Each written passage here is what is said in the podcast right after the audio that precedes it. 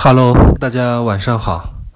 呃，今天晚上是我们的第三节知乎 Live，我们今天的主题是认识论啊。然后我先试一下声音。好，呃，声音没有问题，那我们就正式开始啊。今天要道一个歉，因为我 感冒了，所以现在嗓子比较哑啊，然后头也有点晕。呃，我。不是特别的呃有把握说我能把认识论讲得很清楚，因为它是一个本来就是一个比较烧脑的东西啊。然后我现在的这个呃状态也不是很好，但是我会尽力。那什么是认识论呢？简单的说，就是我们如何去认识这个世界。我们在第一节课里边呢，我们区分了主体和客体，大家可能还记得，就是哪些是我可以控制的啊，是属于我的，哪些是不属于我的。那在认识论当中呢，我们要区分另外一个东西，就是主观和客观。那什么是主观和客观的这个区分呢？我们举一个简单的例子哈，比如说我现在呃前面的桌子上呢就放了一杯水啊，这是一个杯子。那么现在就出现了两个概念，一个就是在桌子上有一个客观存在的一个杯子。呃，另外一个呢，就是我的头脑当中呢，对它就有了一个呃主观的一个概念。所以，到底这个客观和主观是一个什么样的关系呢？传统的说法就是说，呃，因为这是一个杯子啊，所以我看到了一个杯子啊，我把它叫做杯子。那跟这个稍微有一些不同的说法呢，另外一种认识论，它可能就会说，呃，这是一个杯子，因为我认为它是一个杯子。就是他会把那个主观放在一个更前边的位置。我认为它是杯子，所以它就是杯子。如果我把它认为是一个工艺品或者是一个什么装饰，那它也许就是别的东西。那或者还可以有一个更激进一点的说法，就是比较偏唯心主义的说法，是说这个东西什么都不是，直到我把它命名为杯子的时候，它才成为了一个杯子。那表面上看呢，这只是一个说法上的差别。其实，如果我们去看这个背后的哲学观点的话，它其实是呃，可能这个西方哲学界呃很多年来的一个呃很大的一个争论。呃，其中一种流派呢，就是我们现在都比较熟悉的这个笛卡尔的身心的二元论。在这个流派里边呢，就是客观存在的东西，它就是客观的啊。然后呃。因为它是客观的，所以我们能感知到它，然后我们能够去跟它发生各种关系，然后它也不会因为我们的这个主观的喜好或者主观的偏见有所改变。呃，打个比方说，如果我现在要是失明了，我看不见这个杯子了，但是这个杯子其实它同样存在。这是一种呃，可能我们都非常熟悉的一种哲学观。那另外一种观点呢，它就是我们说的唯心主义啊，或者佛教里边的唯识，就是这个杯子它其实是不存在的，它存在于我的心里边啊。那我之所以认为它存在，是因为我可以通过各种方式产生一些感知，这个感知它依然也是存在于我的心里边。所以这个如果推到极端极端的话，它就是一个诡辩。比如说我如果失明了。呃，为什么这个杯子仍然存在呢？是因为我可能还能摸到它，我还有触觉。那如果要是把我现在的五感完全都剥夺了，那这个杯子是否还存在呢？它其实就是一个未知的状态。呃，这是另外一种哲学观哈。我并不是说这个观点是我们今天要讲的认识论啊，它仅仅是呃给我们看到了另外一种可能性，就是主观和客观的关系呢，并不是像我们过去所认为的一样，只有一种关系。那我们之所以要谈这个比较哲学的观点呢，其实是为了做一个铺垫啊，然后为了引出在我们的日常生活当中的一些心理现象。呃，杯子呢这个比喻，其实大家还是会觉得比较呃容易去把它知觉为是一个客观存在的东西，因为它毕竟就在那里啊，看得见摸得着。可是，在生活当中啊，我们用的很多的词。我们所指代的那个东西，它其实是看不见、摸不着的啊。比如说，我们现在用一个心理学里边可能每一个人都听说过的一个词——抑郁症啊。当我们说一个人有抑郁症啊，或者说抑郁症重新发作的时候，这个东西它是主观的呢，它还是客观的？呃，然后在这个 live 之前呢，我跟大家承诺过，说是要推荐一些参考书啊。我后来真的去查了一下，我自己非常喜欢的一本书呢，它是一本呃英文原版书。呃，我应该以前也推荐过，就是我的自行车、我的精神病和我。但这本书呢，就是在呃现在在那个亚马逊上已经买不到了。美国的亚马逊的话，好像有那个二手的，但是也非常的贵。所以这个呃。我觉得就是看这本书不太现实，但是我可以跟大家讲一下里边的一些比较好玩的东西。呃，它的题目就很搞怪，我的自行车、我的精神病和我。呃，所以他是把那个自行车和精神病做了一个类比。他讲这个呃，就是很多精神疾病是怎么由我们的主观建构起来的。他说我们经常那个说法里边说我有抑郁症啊，我有一个什么病，就好像是在说我有一个自行车一样。可是你仔细想一想，它跟自行车是不一样的。如果是一个自行车的话，那个车是可以脱离我而存在的。就如果这个车被被人偷了或者被人卖了啊，被别人骑走了，它其实还是一个自行车。我可以想象这个自行车没有我是什么样子的啊。然后这个作者叫 Simon 哈，Simon 就提了一个问题，他说你能不能想象，如果你的抑郁症离开了你？它是什么样的？它是一个能够独立存在的实体吗？还是说它只有在你身上的时候才是可以被观察到的？如果它只有在你身上才能被观察到，那它到底是一个独立存在的东西呢？还是它只是你的某一些行为表现被起了一个名字？啊，然后我做心理咨询的时候呢，有很多的来访者，他们会来这个找我说，这个最近状态不好啊，不知道是不是抑郁症啊？其实我也不知道，因为我是心理咨询师，我不是医生，所以我没有办法给一个判断。然后我就会建议他们去医院做一个准确的诊断。然后我注意到一个很有意思的现象，就是有一些人呢，他是坚决不愿意去医院啊，很害怕。他害怕的理由就是说，他说我要是去了以后，发现自己真的有抑郁症，啊，那怎么办呢？这个说法其实你仔细琢磨一下，就挺有意思的。如果我们说他的这个抑郁症是一个病的话，那这个病其实不管你见不见医生，他应该都在那里。就是你见医生这件事情，并不会改变这个病存在的属性啊。就是如果你是抑郁症，你即使是没有得到这个名字，没有得到这个标签，你其实还是抑郁症。可是他很害怕这个名字啊，就很害怕被给这样的一个所谓的诊断也好，或者标签也好，好像那个东西对他而言是呃更大的一个冲击，而不是说他的这个所谓的实体啊。所以想想看，这个事情其实呃很有意思。呃，我也有一些朋友啊。比如说，他们可能在人生当中的某个阶段，其实他们觉得自己可能是抑郁症，然后他们就非常的惴惴不安，然后他们会问我说：“哎，我在那个时候，我曾经有过一些什么样的现象？你说那个时候我是不是得了抑郁症啊？”就是他很需要一个名字来为自己当时的状态呢找到一个解释。可是这个名字的背后到底是什么啊？我们再来讲一个稍微有点不同的故事。呃，这个故事是这样的，就是我在呃学校讲课的时候，有一次带这个学生去精神病院做一个见习。那精神病院呢，就有一些人，他是这个我们说的精神分裂症患者。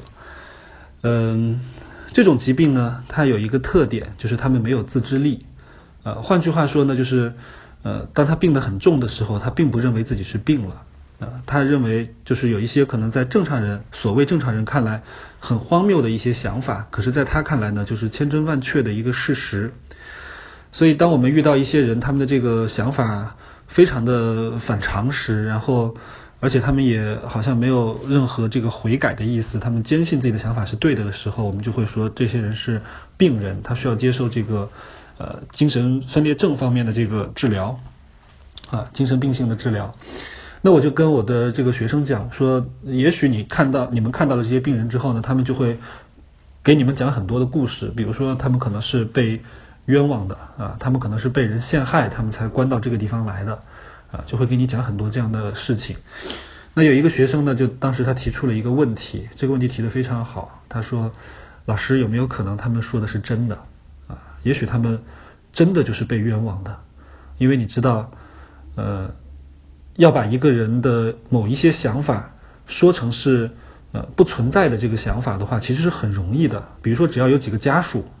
啊，然后他们只要联名去说这个人呃有一些这个妄想，也许就把这个人给陷害了，他就会。”被打上这个精神病人的标签，被关到这个医院里，啊，有没有这样的可能性呢？那具体的说呢，呃，比如说一个人他这个信誓旦旦的告诉你说他是一个正常人，啊，然后他只只不过是在老家跟人争家产啊，或者是什么呃上访或者之类的一些事情被人给陷害了啊，然后他们就非得说我有病，然后就把我关到这个地方来。但是我没病啊，可是我没病呢，医生就会越发的相信这是一个有病的人才会说的话，所以医生就会让我吃药啊，然后呃让我接受这个治疗。我说，假如说一个病人这么跟你说，你们怎么判断他说的话到底是真的还是假的？他到底是有病呢，他还是被人陷害的呢？然后大家就。思考了一下，就说这个东西我们其实没有办法直接通过逻辑来判断。如果我们要判断这件事情的话，我们要去找更多的证据。那我们一个找证据的方式就是去问家属啊。可是你会发现，呃，你问家属，他一定会告诉你说他真的是有病啊。刚刚他跟你讲的那些话都是病人的胡言乱语啊。我们我们是正常人，我们告诉你。呃，他确实是疯了，他确实觉得所有人都在害他，都在骗他，那他是有病的。这样的话，这些学生就陷入到了一个巨大的混乱当中，因为的确会出现这样的情况，就是各执一词啊。家属认为他有病，然后这个病人认为他没病。呃，学生自己呢，也许会也会有不同的观点，有的人认为他其实是。呃，真的有可能是无辜的，是被人陷害的。那也有人觉得说，呃，他既然被关到了医院里边，那他多半还是，呃，就是医生的这个经验更算数一些。那医生可能觉得他有病，所以他到底有病还是没病呢？大家就开始议论纷纷。而我最后告诉他们的一个观点呢，可能对他们来讲是比较不容易接受的，也是我现在要说的一个观点，就是这个人到底有病还是没病呢？我们不知道。我们不知道的意思呢，就是我们没有办法从客观上去认识这件事情啊。也许如果我们有福尔摩斯那样的能力的话，我们可能会找到很多的蛛丝马迹、很多的线索，去验证或者是推翻一些假设。但是在更大的这个层面上，其实我们能做的事情呢，就是我们只能去判断，根据一些人的说法，根据一些这个。所谓的证据或者是事实，我们去形成一个我们自己的判断。那最后呢，你就会看到围绕着这个人到底有没有病这件事情啊，它其实不是一个客观的一个呃一个事实摆在那里，它其实是很多个人发表自己的不同的一些主观判断。比如说家属认为有病啊，病人自己说没病啊，这个同学认为是没病。然后这个主治医生呢认为是有病，所以他的那个呈现出来的样子并不是一个客观的有或无，它呈现出来的是不同人的不同看法。那如果这个时候要是有一个上帝出来，上帝说：“我告诉你们吧，答案是他有病，或者答案是他没病。”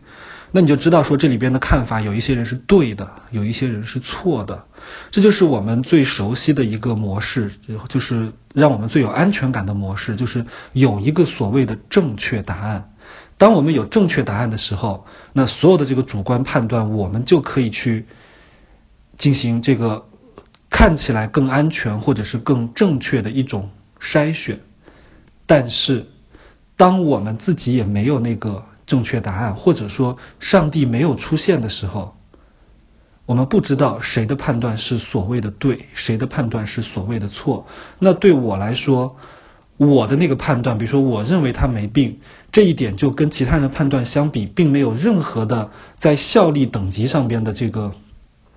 高下，就它只不过是我们不同人给出的一个主观判断而已。并没有所谓谁对谁错这样的区分。这个人的所谓的这种病，它只不过是存在于不同人的感知当中。换句话说，它是一个主观的判断。可是那些学生呢？他们都是啊清华大学的学生，所以逻辑思维能力都非常的强，而且他们二十年的这个教育一直都是求真啊求知，所以他们觉得没有办法接受这种胡说八道的说法，就是怎么可能这么一个事情它是没有真相的呢？它一定是有真相，只不过你不知道，所以他们就提出说，呃，老师总有一种办法可以去挖掘真相吧，就是总有。相对来说更接近真实的那个判断吧。比如说，如果我们一个医生的判断做不得准的话，我们可以比如说申请更高级别的会诊啊，我们可以请这个所有的专家坐到一起来判断。我说当然可以了，你你可以请二十个专家，你可以请一百个专家来判断他有没有病。那我告诉你最后的结果是什么？最后的结果就是，也许这其中有七十个专家认为他。有病，有三十个认为他没病，然后七十个认为他有病的专家里边可能又分了五派，然后认为他是几种不同的病。我说在这种情况下呢，谁的意见是对的？你采纳谁的意见呢？那个其实仍然是取决于你自己。当然，如果我们从这个法律或者是这个规定的这个层面上来说，我们可以人为的去确定说某一个人他给出的这个意见作为一个最终意见来执行。比如说，主治医生他给出了这个诊断，因为他是有权利的，他有诊断权，所以他给出的这个意见就作为一个呃一个比较有权威、比较有执行力的这样一个判断。当然了，如果你不服的话，你其实可以啊，就跟这个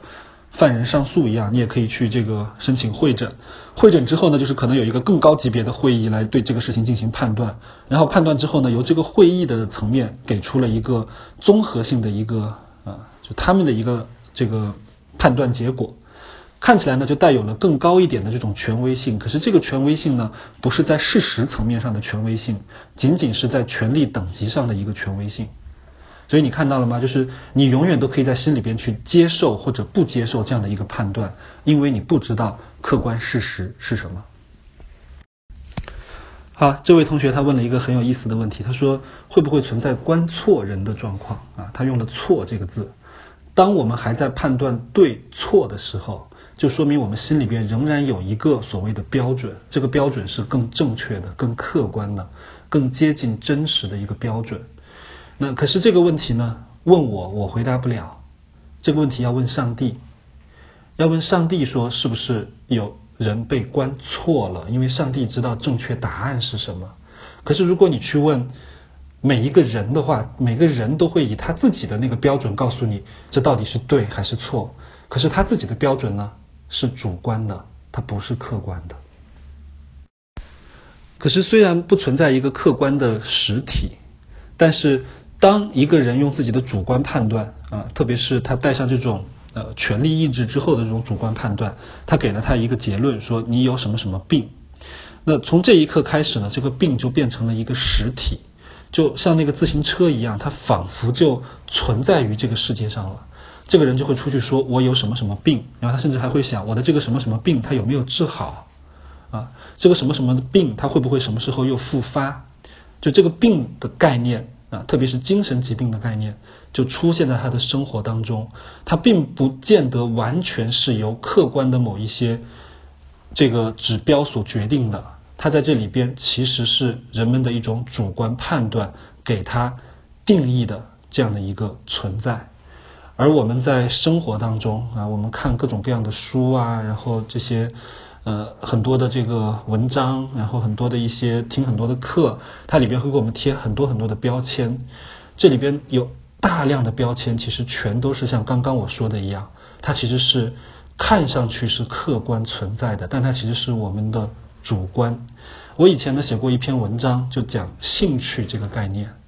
啊。我们经常会说这个孩子他对什么东西感兴趣，他对什么不感兴趣。可是你仔细想想看，兴趣它是客观的吗？还是它是主观的？我们又说天分啊，说他对数学比较有天分，天分这个东西是客观的吗？它还是主观的？甚至两个人的关系里边，我们说谁爱谁啊，这个爱。那到底什么是爱呢？啊，有一个仪器可以检测出这个东西来吗？还是说它是我们主观的一个定义？在我学习认识论之前呢，我曾经觉得啊，跟大家一样，我觉得世界是非常非常确定的啊，就是一个钢筋水泥的世界啊，是这个触手可及的。可是学了认识论之后，我再看这个世界，然后再看这个人们之间的互动，每个人对自己的描述，对别人的描述，我觉得这当中其实值得怀疑的东西实在是太多太多了。就它其实会整个的改变你看待世界、看待他人的一个方式。我在教学生做认知行为治疗的时候啊，这个疗法呢，它主要的这个呃一个基础是帮助别人区分头脑当中的想法。和这个客观的事实，就其实也是做这个主客观的区分。很多的学生就讲说很困难，就说他们这个来访者讲了很多的事实，可是我问他有什么样的想法，他说他没有想法。那我就告诉他们，在学了认识论以后，我就告诉他们说，恰恰相反，其实他们讲的东西全都是想法。你要从这里边找出事实是非常难的，因为大部分的人跟你讲的东西没有事实。比如说，他告诉你说我的数学考试没有考好，你以为这是一个事实，其实不是的。呃，事实可能是他考了八十分，呃，但是他对这个八十分他的定义是说我没有考好。呃，也许换另外一个人，他得了八十分，他就觉得自己考的还不错，因为他的预期是只要能及格就很好了。所以当他说自己没有考好的时候呢，看起来好像你觉得他是在描述一个客观的东西，其实那是他。主观的一个判断。那有的同学说，呃，我没有考好，这是一个想法。那如果我要是说我考的没有我同桌好，啊，因为从这个卷面分数上比较的话，我没有他的分数高啊，或者说我考的没有上次考的好，这是不是就是一个客观事实呢？很抱歉，这个说法它符合客观事实，但它仍然不是事实，它仍然不是这个客观的，它只是我们在对客观的世界。进行一次主观的加工，它仍然是在我们头脑里边发生的。就如果打一个比方的话，就好像是我们在这个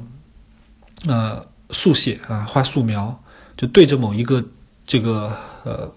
东西，我们把它画下来，我们可以画的非常的逼真，但是你画出来的东西它仍然是一幅画。只要它是你画出来的，它就是你的主观世界的一个一个表现，它永远不是那个客观的存在本身。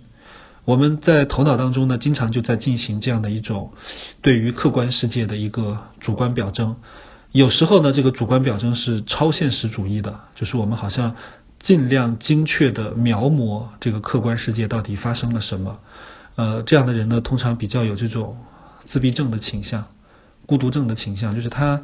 看问题非常的精确啊，然后不怎么经过这个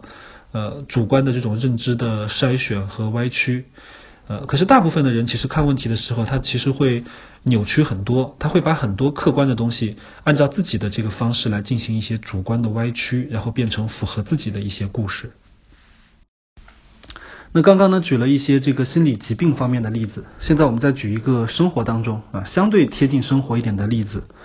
呃，可能大家看过一个电影叫《我不是潘金莲》，然后我也在我的那个知乎专栏里发过一篇文章。专门推荐这部电影，因为我觉得这部电影很有意思，它里边充满了很多这种认识论的一些风格。呃，这个电影里面有一个细节，呃，仔细想想其实很耐人寻味的，就是这个主人公呃李雪莲，她连续多年上访，呃，多年上访之后呢，这个这个乡村干部包括县里的干部呢，就是每年都在解访，然后就形成了一个呃这样的一个互动。到了某一年的时候呢。李雪莲就觉得说，我今年不想上访了。然后那个有人来劝他，然后他就把自己的想法说出来。他说：“今年我我不想上访了。”那那个来劝他的人，他的第一反应就是：你说这个话就没意思了啊，就是你就没有必要跟我这么见外。为什么呢？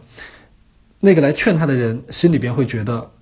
李雪莲说的这句话是假话。只不过是为了打消自己这个解访的这个行动，他故意这么去说。就是从他自己的判断来看，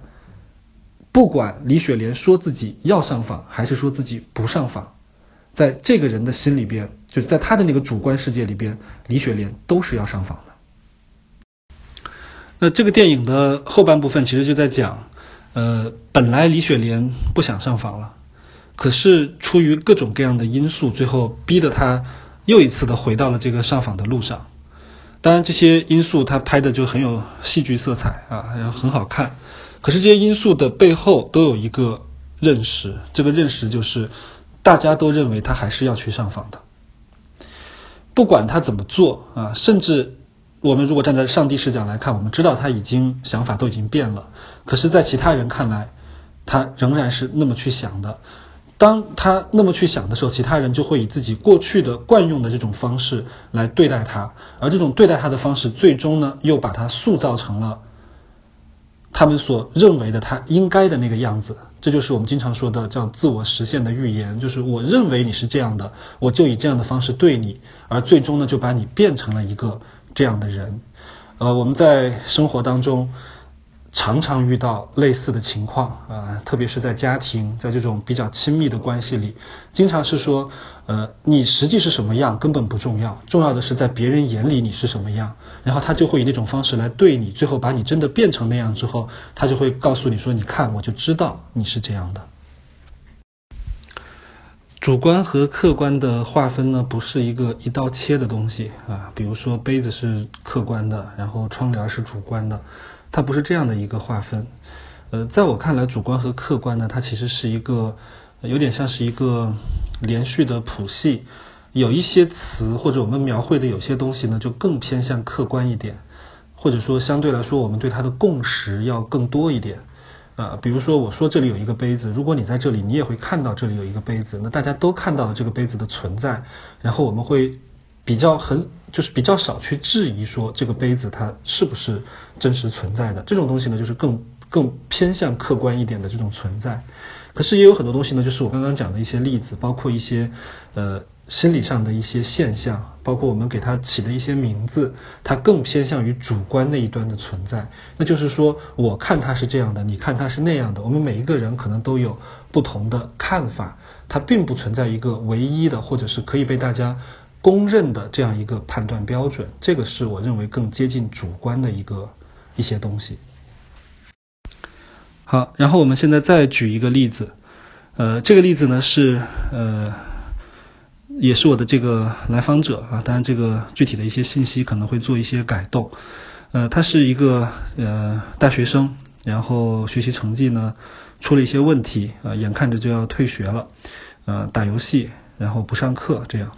所以后来他父母就很着急，然后妈妈就从老家，呃，到了我们那个学校，然后租了一个房子，然后把这个孩子就接到他那个地方一起住，啊，就像这个对小学生一样，从早到晚就是监督他，呃，按时去上课，然后按时完成作业，这样监督，然后监督了一个学期呢，就是这个学生的成绩就有一些起色。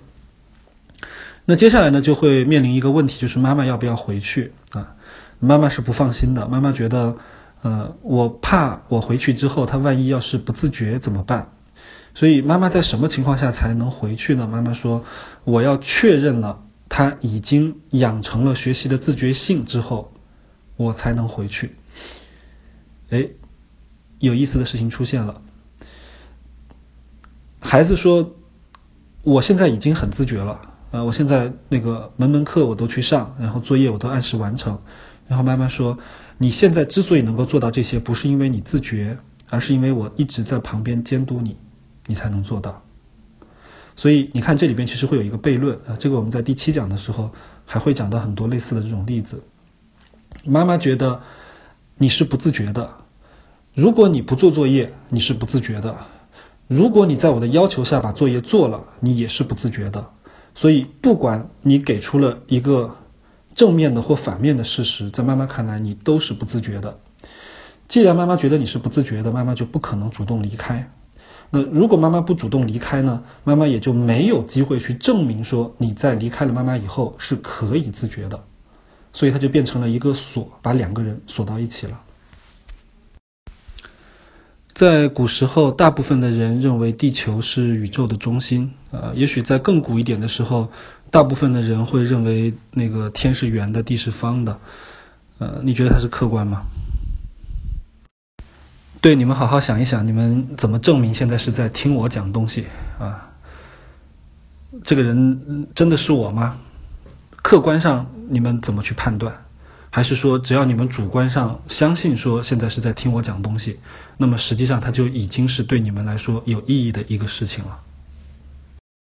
呃，我刚刚看到有同学讲到了那个《人类简史》那本书啊，那本书其实挺有意思的。它有一个很重要的观点，就是说智人之所以可以在那么短的时间内，然后在这个自然界取得那么大的优势，它最大的这个能力就在于它可以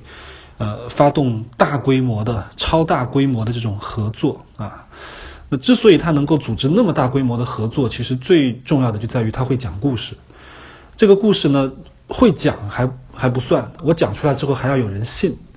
呃，最小规模的就是两个人的情况，就是我说我有一个东西，然后你就信了。那只要你信了，不管我是不是真的有这个东西，它其实就相当于我已经有了。啊，这种状况就是我们说的授权啊，你你相信我我有这个东西，我你相信我对你能够产生这样的一个影响。呃，那大规模的情况可能成千上万人，他们共同相信一些东西的存在，哪怕这个东西。并不是真的存在啊！我记得那个书里边举的例子，就是像独立宣言这样的，人人生而平等。那其实它并不是从这个自然界或者是从这个基因上边去有什么样的一个证据证明说人人生而平等，它无非是人们共同相信的一个东西。但因为我们相信这个东西，所以我们就有了很多现代文明的这个共识和基础，我们就可以发动呃上万人、几十万人、几百万人的这种共同体。所以这个故事，它也是我们主观当中建构起来的一个实体啊。有的时候我们也会把它当做是一个真实存在的东西那样去互动啊。但其实我们知道它是主观的。那我们今天讲的这个认识论的这个东西有什么用呢？其实它的应用范围非常广。最起码的一条，它可以用来理解我们自己啊，包括理解我们跟身边人的很多很多的关系。那接下来呢，我就想举一些例子，然后来帮大家看到这种好像是纯哲学上的探讨，可是它在我们的生活当中可以真实的帮到我们很多。呃，宗教当然是一个更典型的例子了，就是我们共同相信一些东西的存在，于是这个东西就存在了。呃，第一个例子呢，就是我们前面讲的给自己贴的很多的标签。呃，我知道，就是。呃，现在有很多的呃课程，有很多的一些方法可以帮助我们去改变这些标签。可是从认识论的角度上面来讲，它有一个更根本的一个一个角度，就是它并不认为这些标签是实体的存在，他认为这些东西其实都是我们在互动的过程当中形成的一些标签。呃，换句话说，不是说呃我要找到一些方法去去掉这个标签。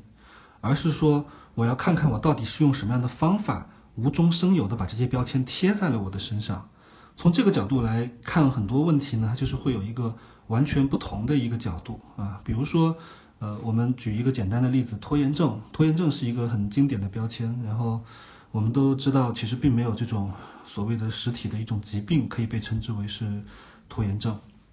可是我们好像又。呃，一直都很想找一些方法来帮助自己去战胜拖延。呃，可是你知道，当你想战胜拖延的时候，你其实已经树立了拖延作为一个呃实体的一个形象。那现在我们换一个角度来看，就是作为一个没有拖延症这个概念的人，你是从什么时候，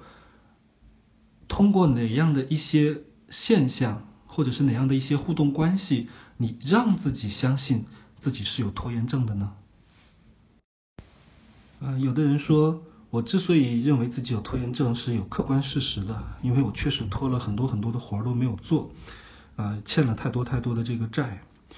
我们想象一下啊，就是这是在认识论里边经常做的一件事，就是一个想象的实验。就如果今天晚上突然奇迹发生了啊，这个某个什么精灵什么的被释放出来，他把你一切欠的这些活全都给抹掉了。就是从这一刻开始，你再也不欠任何人，再也没有任何拖着没有做的那个事情，你是一个完完全全轻松的、自由的一个状态。然后明天早上你睁开眼睛之后，你发现你什么债都没有了。那这种状况下，你觉得大概多长时间之后，你又会重新变回一个拖延症的患者呢？然后我们的想象练习还可以再进一步。假如你睁开眼睛之后，你发现所有的活儿啊，所有欠的这个活儿全都没了啊，该交的都交完了。同时呢，这个精灵还做了一件非常伟大的事情，他把这个世界上一切跟拖延症有关的概念全都给消灭掉。就是从古到今，你没有任何人提到过拖延症这三个字，所有的书课程。所有跟这个概念有关的活动全都没有了，就是世世界上该怎么样还是怎么样的，肯定还是会有人拖拉，啊，肯定还是有人不想做事情，但是就是没有拖延症这三个字用来作为不想做事情的一个交代了。那这种情况下，你会在什么情况下重新给自己发明出拖延症这三个字，然后让自己来确认自己是一个有这种问题的人？啊，你可以设想一下，就是你没有外界的这几个字可以去使用，别人也不会记得你是一个拖延的人。那你在在什么时候又会重新回到那个拖延的状态当中呢？那我想可能还会有人想，会不会是因为我们在体制内，就身体当中有一些什么 激素啊，什么这些东西，它会让我们懒散，让我们不想做事情，就是我的。生理的一些变化，它也许是客观的，所以尽管那些主观的东西都不存在了，我可能还是会客观的拖延。所以我们可以想的再极端一点啊，我们可以想象一下，如果你的灵魂啊，但这个说法很唯心主义啊，就是你的灵魂出窍，你到了另外一个人的身体里边，你睁开眼睛发现自己在另外一个人的身体里啊，那这个时候你要怎么样才能判断说？我在这个人的身体里，我有没有拖延症？我怎么判断说拖延症它是我这个新的身体的一部分，还是它不是我的一部分？就是我们举了很多这样的例子，这些例子呢，它都是在想象当中的一些练习，你就会看到拖延症不是一个实际存在的东西，它有的时候存在于我对于自己拖欠的那些任务的一个解释当中。有时候存在于我跟别人的互动当中，有时候存在于我看的一些书、听的一些课程当中，还有的时候呢，存在于我可能对自己的一个自我的这种标签化当中。所以在认识论的世界里边呢，他会认为说，观察者和那个被观察的世界，他们是相互依存的，并不是说那个世界在那里，然后你看到了它，而是说那个世界在那里。同时，你看到他的方式也塑造了他在那里的那种方式，所以你的拖延症，包括你的其他的一些给自己贴的形形色色的标签，它都存在于你对他的那个观察当中。好，我看到大家在这个回应当中，哈，就是我们都越来越多的发现，我们在观察拖延症、呃，制造拖延症和维持拖延症的这个过程当中，其实我们自己是在做事儿的。我注意到大家其实都看到了，就是自己的这个部分。那同样的，就是拖延症是这样的一个例子啊。我们在生活当中还有好多好多其他的一些标签，甚至有的标签它本身就是有一些获益的。比如说，如果我要是有抑郁症的话，那有可能呃有一些事情我做不了，我就是有理由的啊，或者说我去享受一些别人的照顾，也许就是对我来说就可以被接受了。但如果我要是没有这个病的话，我会觉得自己好像没有理由去去做这些事情。呃，有的人会给自己贴上一个标签之后，就比较方便去，比如说去攻击啊其他人，嗯，特别是比如说攻击自己的父母，说你看，嗯，我现在之所以这样，都是因为我童年的时候你们没有给我足够的爱。我们必须要有了这样的一个标签呢，我们好像才可以去把这个攻击落到实处。这些其实都是我们在生活当中、在关系当中去使用这个标签的例子。这个标签本身叫什么名字，或者它是怎么来的，其实不重要。重要的是我们为什么要把它贴在我们身上，而且不肯放手，是因为我们在用它。有时候用它缓解焦虑，有时候用它，呃，这个推卸一些责任，有时候用它去表达对别人的。各种各样的情绪感受啊，有时候呢又用它去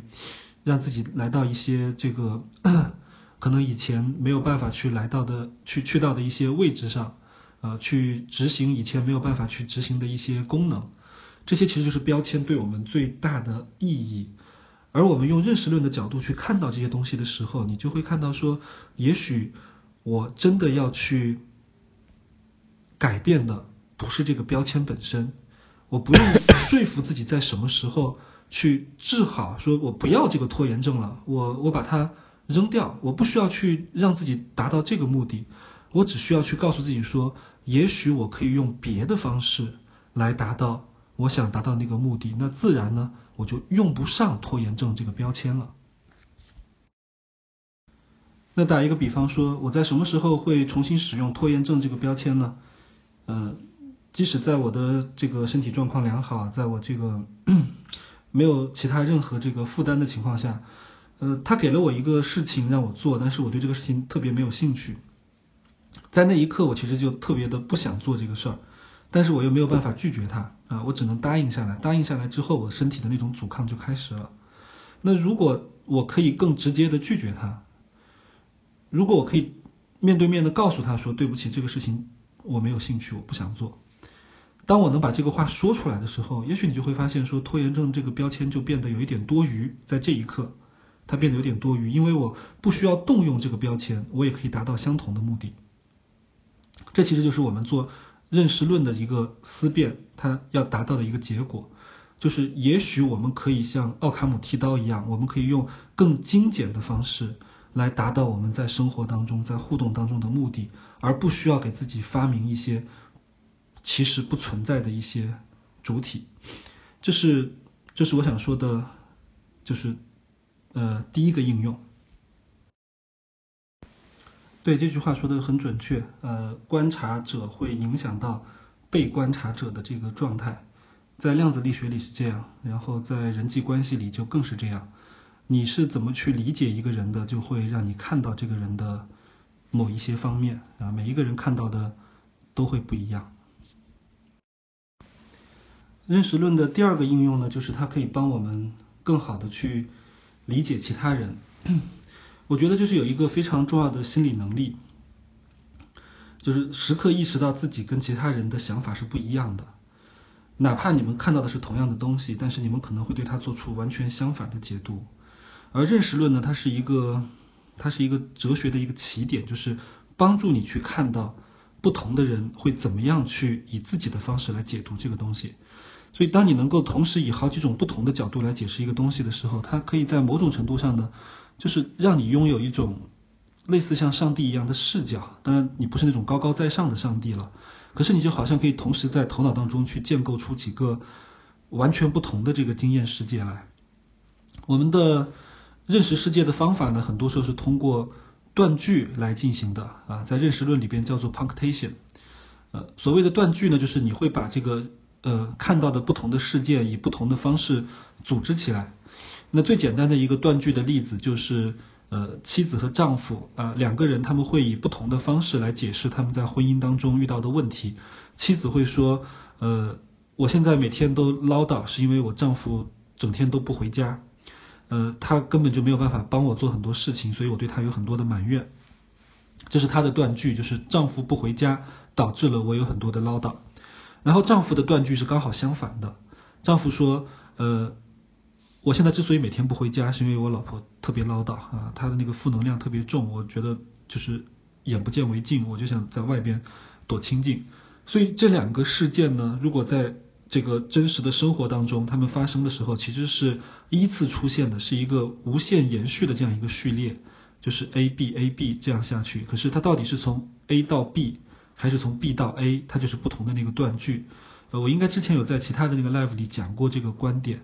可是现在我们想说的是，如果你能够在某种程度上同时看到两个人对同样这一个序列进行了不同的断句的时候，那事实上你就可以拥有比其他人来说更宽广一些的心理理论的这个能力，你就可以去理解不同的人，他们其实并没有谁对谁错，谁是谁非，他们只不过是活在同一个客观世界里，可是他们有不同的这个主观的经验体系而已。呃，我应该在前面有解释过啊，就是这个想法它是符合客观事实的，它它像是一个呃超现实主义的一个画作，就是它把外在的那个客观世界很精确的描摹到了那个画纸上。可是尽管如此呢，虽然它描摹得很精确，甚至就像那个照相机一样准确，但尽管如此，它仍然是一幅画，它不是真实的客观世界。当我们可以站在不同人的这个角度去断句的时候，我们就经常会看见在互动当中，呃，有时候会有的一些僵局，我们就可以看到它的另外一个面貌。我以前在我的这个公众号上发过一篇文章，就讲在那个讲座开始之前。啊，其实是那个讲座的时间已经到了，但是都还没有开始，是因为那个主讲的老师和这些学生他们分别有不同的这个对于讲座开始的理解啊。对于这个老师来讲，他就觉得学生都还在说话，那就说明这个时间可能还没到啊，因为他也是从外边来的一个初来乍到的老师，他觉得就是也许也许要等再等等看那个座位上坐的人更多一点吧，反正学生都还在说话嘛，所以这个老师他就有一个。呃，认识就是我什么时候开始呢？就是等大家都安静下来了，我就开始。可是对学生来说，其实是一样的。就他们之所以在说话，他们其实也是判断说，因为老师还没有开始，因为老师的那个表情神色显得他好像还在那里闭目养神。呃，可能是他嫌我们这个到的人还不够多，所以我们也许要再等几分钟。那既然等几分钟的话，我们就继续说话。如果你站在一个就是更抽离一点的立场，你同时看到这两种断句的时候。你就会知道这个互动僵局是怎么形成的，而且你就会有很多办法去打破它。但这是一个非常简单的一个例子了。可是，在我们的真实的生活当中，呃，可以说每一对关系当中，多少都会有着各种各样的一些矛盾，而且这个矛盾呢是旷日持久的，那是经年累月形成的一些矛盾。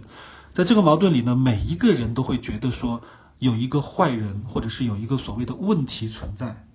但是那是站在他们单一的一个认识论的立场上，他们认识到了那个所谓的问题。可是之所以没有办法解决，就是因为大家看到的东西不一样。那如果你能够在一个更高的层面上，同时看到好几种不同的认识的时候，也许你就会看到这种所谓的互动的僵局，它其实是有解决办法的。它的解决办法不在每一个人的那个认识论的序列里边，它是在一个更高级的层面上。啊，这个我们还会在之后的这个系统论的这个课当中讲到，我们可以怎么样去改变这个系统的一些互动规则。啊，请注意，你在这个比喻里边，你新制造了两个概念，一个是情绪，一个是理性啊。然后你可以看看，你用这两个概念，包括他们之间的这种争吵，呃，来解释你的行为，这个背后是一个。怎么样形成的一个认识过程？好，我想就着刚刚的那个问题呢，再稍微多讲一点，就是为什么解决问题的方法不在任何一个人的认识论里边？说到这个呢，我就还是想推荐大家回去看这个《我不是潘金莲》啊，可以再看一遍。就这个电影它非常有意思，它塑造了一个问题，这个问题就是这个农村妇女啊，几十年如一日的不断的上访，然后让大家都非常的头疼。他在这个电影里呢，就非常，呃，就是多视角的去叙述了说这个问题是怎么样被大家共同维持的，很有意思。就是在这里边呢，其实他有很多次机会，或者说他有很多次已经想要放弃了，他不想这么做了。可是最后鬼使神差，他又被推回到这条路上。是谁把他推到这条路上的呢？是那些想要解访的人啊，他们用各种方式重新把他推回到让他去上访的那个路上。可以说，这些人如果他们稍微弱一点啊，稍微失败一点，他们的手段没有那么厉害的话，也许这个李雪莲的问题就不是问题了。正是因为这些人个个都很强，而且他们用的手段呢都非常的到位，然后他就形成了一个稳态，有点像是一个就是好几个人在往不同的方向去拔河去拉那个绳子，在不同的方向上，好几根绳子最后呢就会把中间那个东西牢牢的定在那里。正因为大家都用了很大的力气，都按照自己的这个方式去拉这个东西，所以才会让它定在那里，形成一个稳定的状态。这个其实就是认识论里边的一个比喻，就是我们解决问题的方式，最后它形成了问题的一部分。呃，我们看待这些问题呢，不是说这个问题刚刚好它就在这里，而是说只有在这里的问题，它才会被我们看见。他既然在这里，而且已经在这里了很长一段时间，那就说明在这段时间里，其实是有无数的人在这里边做事情的。正是因为他们把这些事情都做到了这里啊，他们的工作都已经做到位了，所以这个问题才可以如此稳定的被保留下来。所以我们在研究一个问题的同时呢，我们不光研究的是这个问题，我们研究的是这个问题是如何被精准的，甚至是持之以恒的，用非常大的力气保留下来的。认识论的第三个应用呢，可能也是我最近很感兴趣的一个应用，就是有时候啊，我们其实也可以去使用别人头脑当中的那些概念，因为它是工具嘛。那个工具呢，既然他辛辛苦苦把它给保留下来了，你是可以拿来用的。这个叫以其人之道还治其人之身，就有时候你可以使用这个工具来达到一些可能正常情况下非常。不容易达到的一些效果，因为他信那个东西，你就正好用这个东西。这个其实背后呢是一个催眠的一个思想。我大概会在就是第七讲讲这个悖论干预的时候，会比较多的提到这个部分，就是我们如何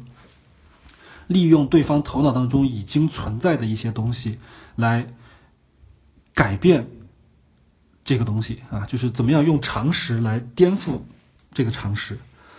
呃，它很有意思，但是今天可能就是没有办法过多的去展开啊，是一种我觉得算是一种更高级的对认识论的一种使用，它不不完全是去说破除一切这个主观的东西，而是说我看到它是主观的，但同时呢，它也是存在的，所以在我需要的时候，我也可以去用它啊，不光是用它去对付别人，其实也可以用它来对付自己，因为我们每一个人的头脑当中，我们自己也有很多很多的呃。保留下来的一些我们认为是真实存在的东西，这些东西是可以用的。对这个认识论的核心其实就是递归啊，我甚至觉得像心理学和生物学，它的最后的那个本质的那个模型，其实是一个递归的模型，就是一个蛇咬住了自己的尾巴。